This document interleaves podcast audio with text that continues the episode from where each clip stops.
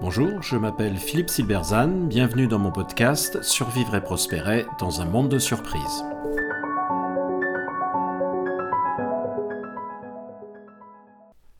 Surprise stratégique, la difficile prise de conscience face à l'inédit. La prise de conscience qu'on se trouve face à un phénomène inédit est extrêmement difficile car celui-ci ne rentre pas dans nos modèles mentaux. L'adaptation de ces modèles, nécessaires pour rendre compte de la nouvelle réalité et lui donner un sens, peut prendre longtemps, ce qui retarde notre réponse.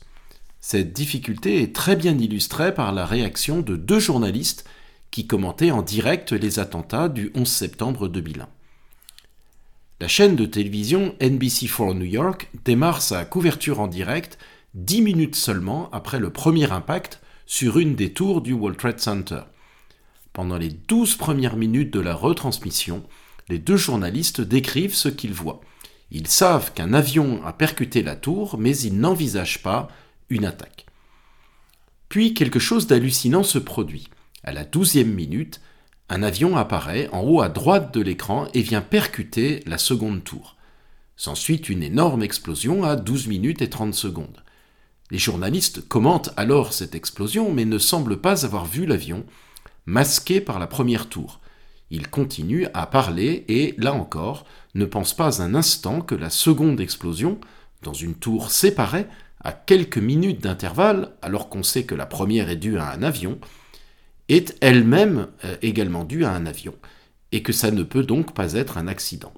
Il continue de parler d'explosion, la lenteur de prise de conscience est stupéfiante. À 15 minutes et 22 secondes, l'un des journalistes repasse la vidéo, mais seulement les quelques secondes qui précèdent l'explosion, ce qui fait qu'on ne voit pas l'avion arriver.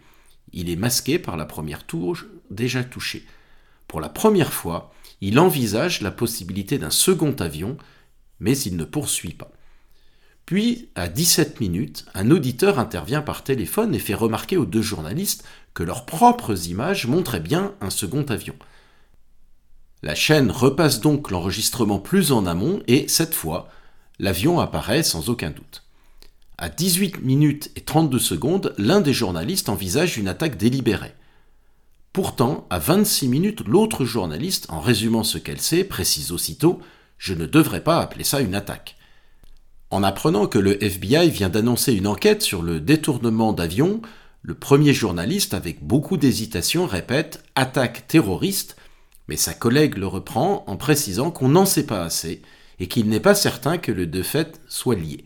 Donc, deux avions percutent chacun une tour à 20 minutes d'intervalle, deux témoins assurent que les avions volaient très bas et sont directement allés percuter les tours, mais l'idée d'une attaque semble toujours inimaginable aux deux journalistes. À 29 minutes, le journaliste cite à nouveau le FBI, suggérant une attaque délibérée, mais là encore, avec une très grande prudence. À 38 minutes, les journalistes interrogent à l'antenne un pilote professionnel, témoin de la première attaque. Le pilote précise que l'avion est allé directement vers la tour et qu'il ne montrait aucun signe de problème technique ou de détresse. Puis son témoignage est interrompu par la déclaration du président Bush qui évoque clairement une attaque terroriste. La journaliste résume cependant l'intervention du président en parlant d'une attaque terroriste présumée. L'entretien avec le pilote reprend. Celui-ci précise qu'en aucune façon un avion commercial n'aurait dû se trouver dans cette zone et à cette altitude. Il ajoute qu'un pilote en difficulté aurait pu éviter les tours sans aucun problème. Et il conclut, je cite, Quiconque était aux commandes a foncé délibérément dans la tour. Pourtant, les deux journalistes évoquent encore une probable attaque terroriste plus de 40 minutes après le début du reportage et 50 minutes après le premier impact. Puis, à 52 minutes, l'annonce de l'attaque du Pentagone intervient et clôt le débat.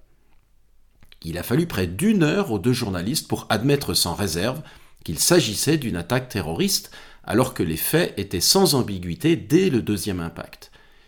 Alors il ne s'agit pas de remettre en cause les deux journalistes, mais bien de souligner la difficulté qui était la leur d'admettre qu'ils étaient face à une situation totalement inédite. Rien n'est plus triste que la mort d'une illusion, remarquait Arthur Kostler, rien n'est plus difficile non plus à abandonner. Les surprises ne sont ainsi pas des situations binaires où il y aurait un avant, l'aveuglement, et un après, la réaction bien nette. Il y a un entre-deux qui peut se révéler extrêmement long, de prise de conscience durant lequel on sent que quelque chose se passe, mais ce quelque chose ne rentre pas dans nos modèles. Il ne peut donc pas être correctement pris en compte. Cet entre-deux peut durer quelques minutes, comme dans l'exemple des deux journalistes, quelques jours, comme au tout début de la crise Covid, quand les experts nous rassuraient en expliquant qu'il n'était qu'une mauvaise grippe, ou quelques années, comme dans le cas des ruptures que vivent les organisations. Sans qu'il y ait de solution facile à cette difficulté, une sensibilité accrue aux anomalies rencontrées qui ne cadrent pas avec notre modèle est indispensable.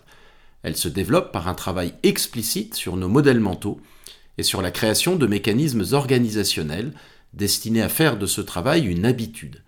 Les anomalies ne doivent ainsi pas être ignorées comme des aberrations, mais étudiées comme des signaux possibles d'une faiblesse de nos modèles. Merci de votre attention, vous pouvez retrouver cette chronique et bien d'autres sur mon blog www.philippe-silberzan.com. À bientôt.